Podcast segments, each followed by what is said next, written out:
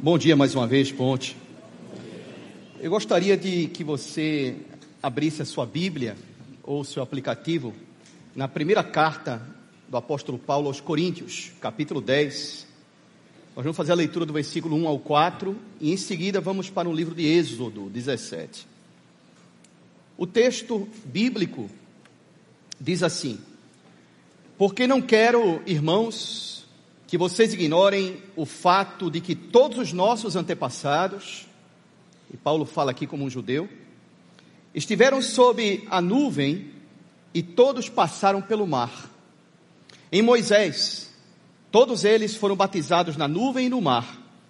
Todos comeram do mesmo alimento espiritual e beberam da mesma bebida espiritual, pois bebiam da rocha espiritual que os acompanhava. E essa rocha era Cristo. E essa rocha era Cristo. Observe, note como o apóstolo Paulo lê uma importante passagem, um importante episódio, um marcante e milagroso episódio do Antigo Testamento. A maneira como Paulo lê ele a lê através de uma revelação recebida pelo Espírito Santo, mas ele já nos ensina e nos mostra aqui como nós devemos ler sempre o Antigo Testamento sob a perspectiva do Novo. Nós devemos procurar Cristo e o Evangelho no Antigo Testamento. Cristo deve ser sempre o referente da leitura, porque as escrituras sagradas falam a respeito de Jesus. Esse livro que você tem em mãos, a Bíblia, não é um livro que fala a seu respeito, embora haja promessas maravilhosas, mas é um livro que existe, a sua finalidade, a sua função, os 66 livros que compõem a Bíblia, eles existem com uma exclusiva finalidade, que é revelar o Filho do Homem, revelar o nosso Senhor Jesus Cristo, o nosso Salvador. As Escrituras existem por causa dele, e existem para ele, a fim de revelá-lo a esse mundo, e a partir dessa revelação, mostrar como Deus é gracioso e como a sua mensagem de graça, misericórdia, verdade e justiça, ela se faz presente no Evangelho. O texto ao qual o apóstolo Paulo se refere aqui, ele se encontra lá no livro do Êxodo, no capítulo 17. Acompanhe aí a leitura. Essa é a referência, essa é a leitura que o apóstolo Paulo faz, o texto base que ele faz para mencionar na carta aos Coríntios. O texto diz assim: que toda a comunidade de Israel partiu do deserto de Sim, andando de um lugar para o outro, conforme a ordem do Senhor, e acamparam em Refidim, mas lá não havia água para beber. E por essa razão queixaram-se a Moisés e exigiram: Dê-nos água para beber. E ele respondeu: Por que se queixam a mim? Por que colocam o Senhor à prova? Mas o povo estava sedento e reclamou a Moisés: Por que você nos tirou do Egito? Foi para matar-nos de sede a nós e aos nossos filhos e aos nossos rebanhos? Então Moisés clamou ao Senhor: Que farei com este povo? Estão a ponto de apedrejar-me. E respondeu-lhe o Senhor: Passe à frente do povo, leve com você algumas das autoridades de Israel, tenha na mão a vara com a qual você feriu o Nilo e vá adiante. Eu estarei à sua espera no alto da rocha que está em Horebe, eu estarei no alto da rocha. E Paulo disse: essa rocha, e essa rocha era. Vamos lá. E eu estarei no alto da rocha que está em Horebe, bata na rocha, e dela sairá água para o povo beber. Assim fez Moisés à vista das autoridades de Israel. Meus irmãos, no sermão de hoje, eu gostaria de ressaltar uma conexão fundamental que existe entre esse episódio, Cristo e a nossa vida. O texto, ele nos leva, ou ele nos mostra, como nós, seres humanos, muitas vezes lidamos com a necessidade. Nós muitas vezes passamos por necessidades em nossa vida. E o texto revela aqui a natureza humana, a maneira como muitas vezes encaramos as privações da nossa vida. A maneira como muitas vezes nós nos deparamos com situações que nos tiram da nossa tranquilidade. Situações que revelam uma escassez, uma falta, uma necessidade. Você já sentiu sede na sua vida? Não, eu não estou falando daquela sede que comumente nós sentimos. A sede é algo natural.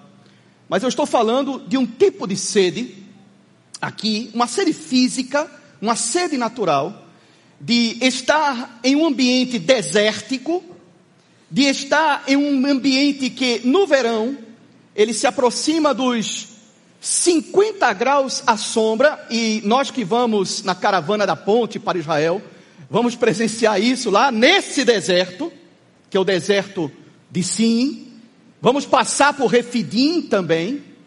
E aqui, meus queridos, estou falando de um tipo de sede extrema de passar dias sem beber água sobre um sol causticante, sobre um ambiente extremamente seco, árido, desértico. Esse tipo de sede que faz com que muitas vezes a sua língua se pegue ao céu da sua boca. E por que eu estou dizendo isso? Porque eu senti já essa sede.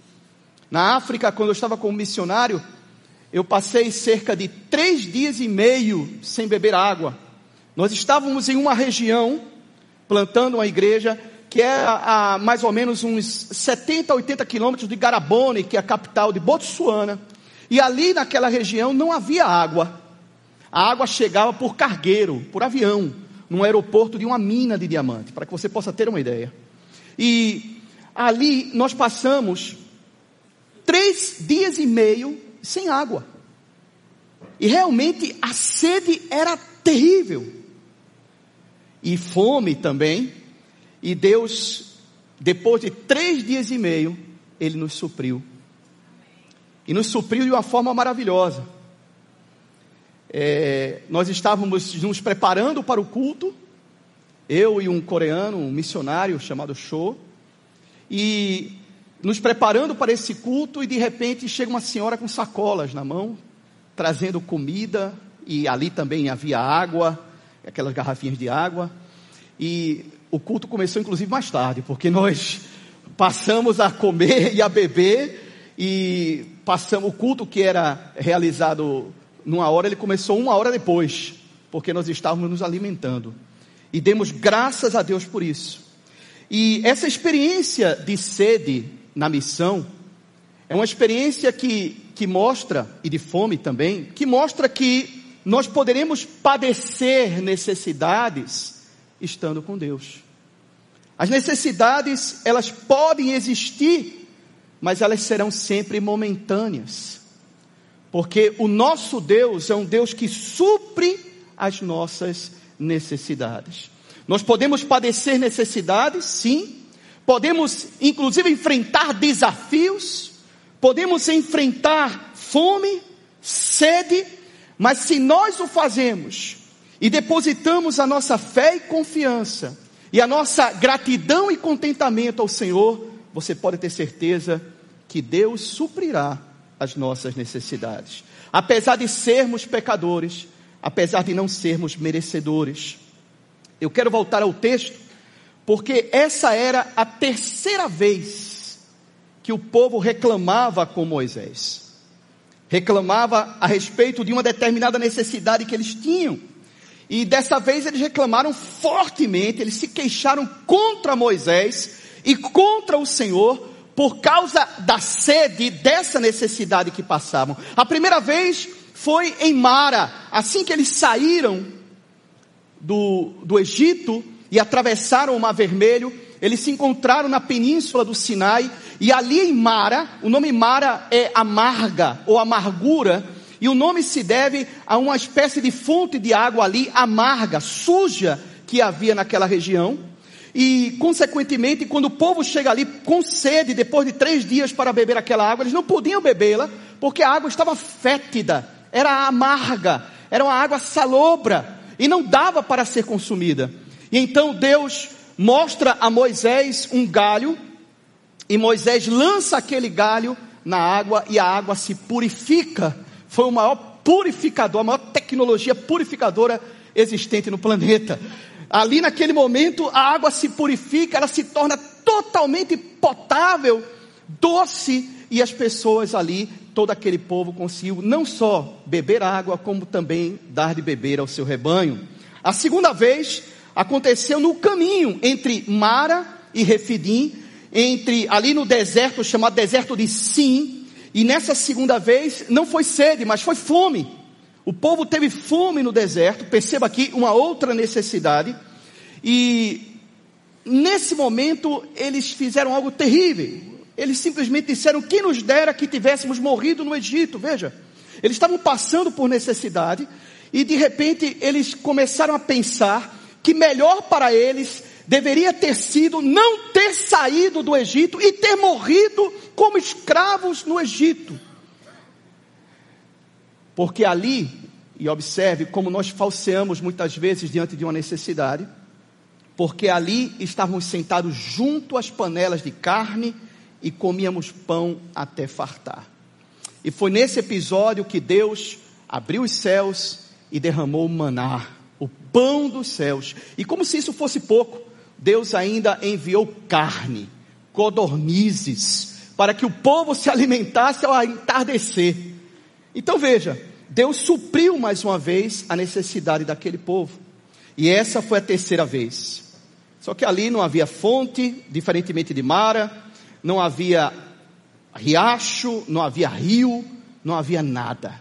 Um deserto desolado, no coração, exatamente no coração da península do Sinai. Mas embora não houvesse recurso algum, e isso aqui é bem interessante, mas havia com eles, e eles se esqueceram disso, aquele que provê. E por que eles se esqueceram? E aqui me permita falar um pouco sobre a natureza humana. Naturalmente, quando nós nos deparamos diante de alguma contrariedade, ou quando nós sentimos algum desconforto, ou passamos por alguma necessidade, nós temos a tendência de murmurar, de nos queixarmos, de culpar os outros, como esse povo fez a Moisés. Temos a tendência de entrar em um estado de amargura da alma, de nos tornarmos tóxicos e até violentos em relação àquela situação para com outras pessoas. Quando nós passamos, e a natureza humana é assim, quando passamos por algum tipo de privação, a tendência que nós temos é recusar, refutar, nos tornarmos amargos, é simplesmente nos queixarmos e fazermos com que Deus saia de cena. Nós nos esquecemos de Deus, nos esquecemos de todas as boas coisas que Ele tem dado para nós. E como se não bastasse, para incrementar essa natureza, nós vivemos em um tempo onde estamos totalmente desabituados à dor. desabituados a privações. Quando sentimos a menor dor, e eu muitas vezes sou assim, tem uma pequena dorzinha, já corro logo para um analgésico. Minha esposa não, minha esposa aguenta, espera, dor de cabeça, ela vai, vai, vai, vai, vai. E às vezes eu a questiono, ué, não tomou um analgésico, não tomou um Dorflex ainda? Eita, fiz jabá aqui sem saber. Mas enfim, não tomou analgésico ainda? Eu não. Menor dorzinho, já corro lá para o analgésico para aliviar aquela dor. E nós vivemos numa sociedade, numa época, devido às tecnologias que temos, totalmente desabituados à dor e à contrariedade. Nós vivemos em uma sociedade hedonista e nos comportamos como hedonistas. Isso é, nós procuramos o prazer, a satisfação e procuramos recusar a dor. Nós, inclusive, passamos erroneamente a entender a vida como sinônimo de prazer e satisfação. Mas deixe-me dizer a verdade para você, porque isso é uma ilusão. A verdade é que a vida, ela não é feita apenas de prazer e satisfação. A vida tem lutas. Na vida você terá dores, você terá contrariedades, você passará por privações, e exatamente aí que nós somos chamados a atravessar o nosso deserto pessoal.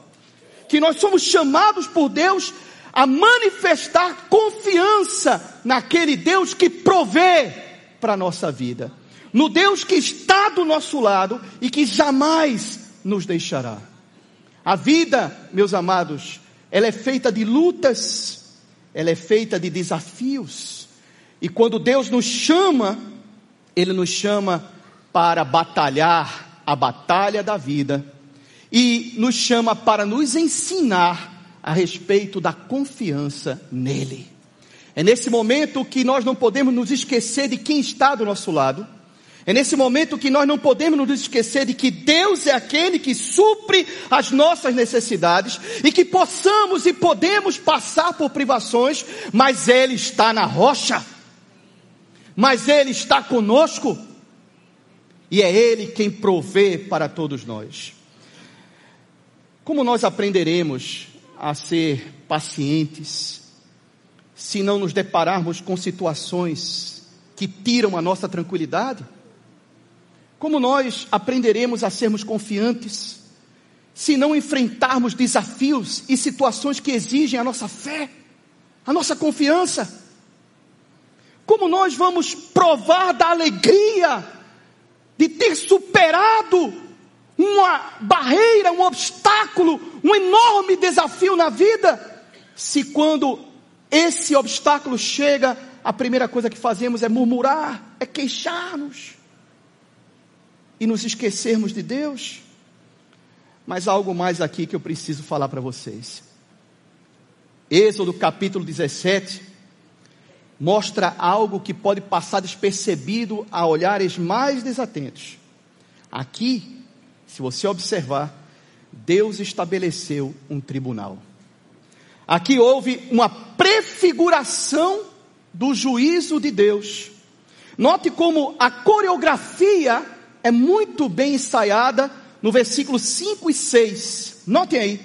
No versículo 5 e 6, Deus disse a Moisés: passe à frente do povo, leve com você alguma das autoridades de Israel, tenha na mão a vara com a qual você feriu o Nilo e abriu o mar vermelho e vá adiante.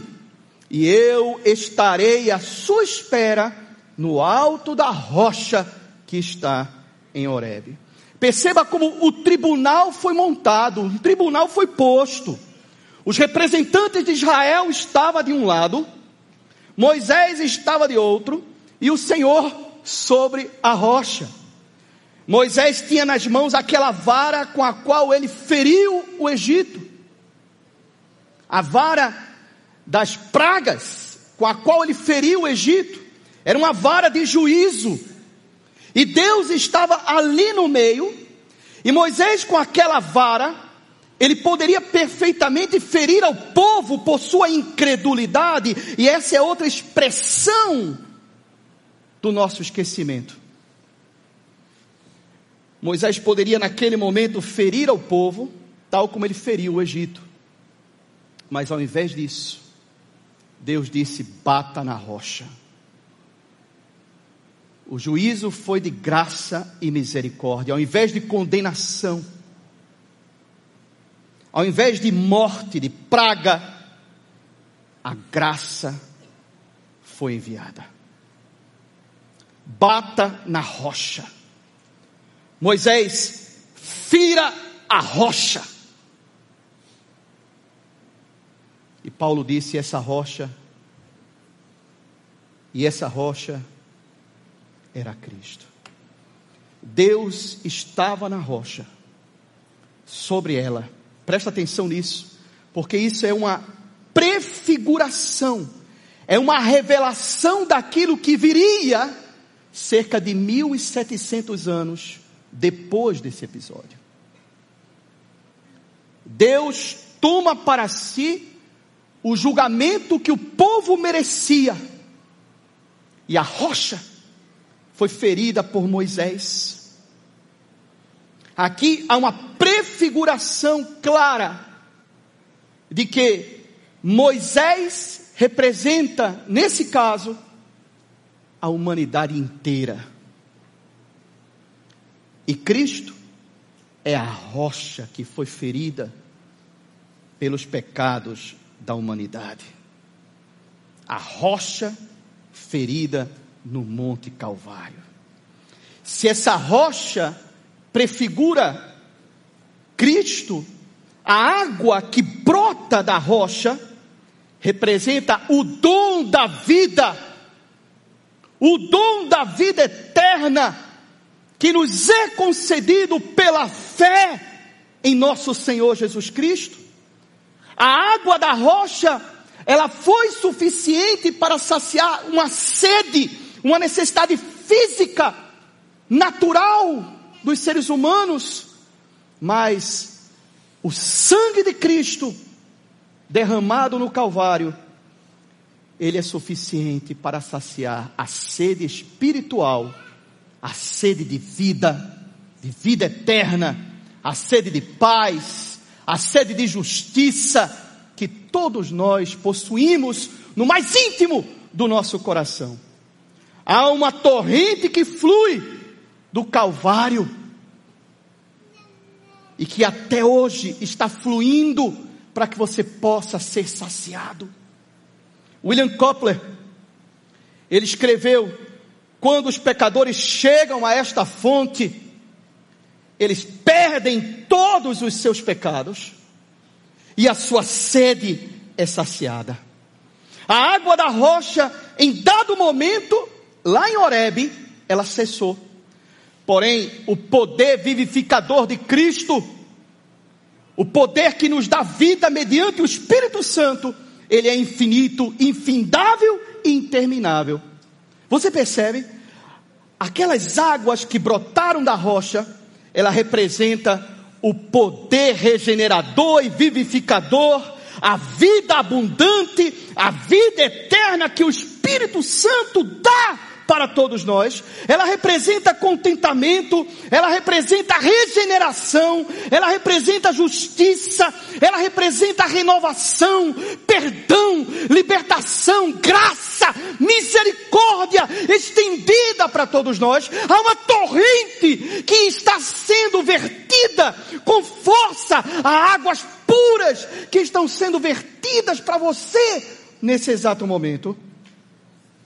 Em João no Evangelho de João 7, 37 ao 38, no último e mais importante dia da festa dos tabernáculos, preste muita atenção nisso. Jesus se levantou e disse em alta voz: Se alguém tem sede, venha a mim e beba. E quem crer em mim, como diz a Escritura, do seu interior fluirão, emanarão rios de água viva. E você sabe por que Jesus bradou isso? Deixe-me dizer para vocês que essa era a festa do tabernáculo. a chamada festa de Sukkot, que se realiza em Israel até hoje, no final de setembro, início de outubro, a depender do ano. E Jesus, naquela festa, a festa das cabanas, a festa dos tabernáculos, é bem engraçado porque é, eu já tive, já fui várias vezes a Israel, e lá em Israel, nessa época do ano, foi a época que eu passei lá cerca de 30 dias, onde eu fiz um intercâmbio pelo seminário lá em Israel. E eu vivi nessa época, quer dizer, eu estive lá os sete dias da festa do tabernáculo. O judeu, ele sai de casa e vai, ele arma uma tenda fora de casa, arma uma tenda no, no estacionamento, na garagem, e ali ele vai morar durante sete dias. E nesses sete dias, eles leem Êxodo 16, 15, 16, 17. Eles entoam o cântico de Moisés em Deuteronômio 32. Eles mencionam também Isaías 12, 3, que diz: Com alegria vocês tirarão águas das fontes da salvação. Então, quando Jesus ali naquela festa, ele se põe em pé e diz: Aquele que tiver sede, venha a mim e beba. Ele está em sintonia com a festa dos tabernáculos e com esse texto de Êxodo 17, de Zacarias 14, que é o dia da visitação do Senhor a Jerusalém. E ele está falando também de Isaías 12, porque com alegria vocês tirarão água das fontes da salvação. Deixe-me dizer o que é salvação em hebraico. Salvação em hebraico, a palavra é Yeshua. E você sabe o que é Yeshua? Yeshua é Jesus. Então, cada vez que você lê a palavra salvação no Antigo Testamento, a maioria das vezes a palavra é Yeshua. E aqui está escrito: com alegria vocês tirarão água das fontes de Yeshua. E ele disse: aquele que tem sede, venha a mim e beba. Eu tenho fonte de água viva para dar para vocês. Você tem sede? Qual é a sua sede? Qual é a sua real necessidade? Deixe-me lhe dizer uma coisa: seja ela qual for, Cristo tem a água viva que sacia a sede que você tiver no seu coração. E não adianta procurar em outro lugar, não adianta ir aqui ou ali, não adianta dinheiro, fama, viagem, glamour, absolutamente nada, porque sabe esse vazio que você tem no seu coração?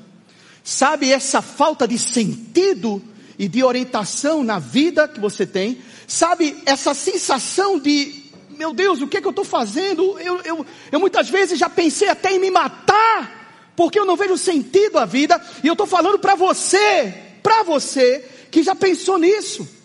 Você sabe esse buraco que você tem existencial na sua vida? Esse buraco ele é tão profundo, ele é tão largo, ele é tão alto, que só pode ser preenchido com a água viva de Jesus, com o Espírito Santo que ele nos dá. Meus irmãos, em 2011, eu tive a oportunidade de conhecer numa conferência do SEBRAP. SEBRAP é um centro de brasileiro de plantações de igreja filiado ao City to City. E nós fizemos uma reunião em São Paulo. E ali eu tive a oportunidade de conhecer a ex-atriz, hoje ex-atriz, Suzana Alves. Não sei se os mais antigos vão se lembrar. A personagem que ela desenvolvia na televisão era a Tiazinha. E era uma personagem assim, como é que eu posso dizer? Estava em revistas masculinas, estava sempre em destaque na mídia, tinha até programa de televisão, muitos produtos. Ela ganhou muito dinheiro. E ali nessa conferência ela deu seu testemunho. E até hoje ela está com Jesus ela deu o seu testemunho, ela renunciou ao sucesso, ela renunciou ao dinheiro e ao glamour. E uma das frases que ela disse foi: A vida glamurosa não trouxe alegria para minha alma, mas essa alegria, ela me foi dada pela rocha ferida. Não há dinheiro, não há trabalho, não há realização profissional, não há absolutamente nada que possa preencher esse vazio no seu coração. Blaise Pascal, filósofo moderno, ele diz: há um enorme vazio no coração humano que só pode ser preenchido pela dimensão de um Deus grandioso. Olha, eu não sei qual é a sua necessidade, eu não sei qual é a sede que você tem na sua vida, mas eu sei que Jesus, a rocha ferida, é a resposta para essa sede. Eu sei que Jesus é a resposta para esse colapso emocional. Eu sei que Jesus é a resposta para essa sua crise financeira. Jesus, ele é a resposta para essa dor da traição. Jesus é a resposta para esse vazio e essa solidão que você sente muitas vezes estando acompanhada de outras pessoas. Jesus é a resposta para esse vazio existencial. Jesus é a resposta para esse pecado da sua vida, Ele é a resposta para a dor do abuso infantil que você já tem sentido na sua vida, Ele é a resposta para a sua enfermidade, Ele é a resposta para a mentira, Ele é a resposta para o seu coração deprimido e carente, Ele é a resposta para a amargura que você sente na sua vida, Ele tem a água viva que vai saciar a sua sede. Você pode ter certeza disso. Jesus é a resposta para a real necessidade que você tem no seu coração, inclusive para aquela, inclusive para aquela para a qual você ainda nem despertou, nem a visualizou, mas ela está aí, lhe machucando dia após dia, e Ele é a resposta para isso a rocha ferida tem a água viva que sacia a sua sede, que dá sentido à sua vida. A rocha ferida que lhe fará ser vitorioso sobre a dificuldade e sobre o pecado e que lhe faz triunfar sobre a morte. Jesus é a rocha que foi ferida no Calvário. E Ele tem a água que satisfaz a sua sede. A única coisa que nos resta é nos entregarmos a Ele e dizer: Senhor, dá-me da tua água, eu quero a tua água. E aquele que pedir, ele disse, a mulher samaritana: Eu darei e aquele que beber da água mineral voltará a sentir sede, mas aquele que beber da água que eu lhe der, do dom da vida que eu lhe der, do Espírito Santo que eu lhe der, jamais sentirá sede na sua vida. Fique de pé aí no seu lugar, por favor.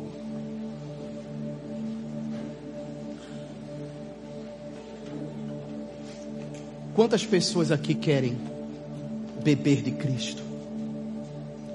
Aí onde você está, levante a sua mão. Levante a sua mão, você que quer beber de Jesus, dessa água. Deus te abençoe, Deus te abençoe, Deus te abençoe. Deus abençoe vocês aqui, Deus te abençoe, Deus te abençoe, meu irmão. Beba dessa água, minha senhora.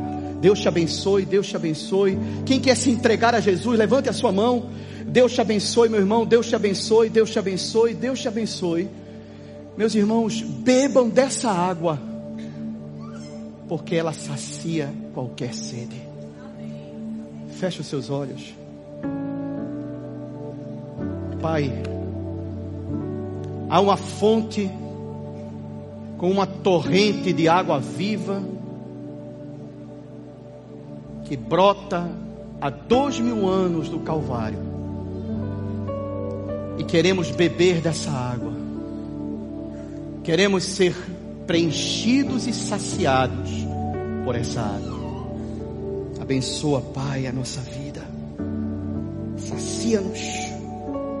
Essa pessoa que veio aqui desesperada, triste, amargurada, sentindo vazio, colapso emocional, sentindo a dor da solidão. Essa pessoa que veio aqui, Senhor, talvez nas últimas, o Senhor está aqui e eu te peço, abraça essa pessoa e sacia a sua sede em nome de Jesus.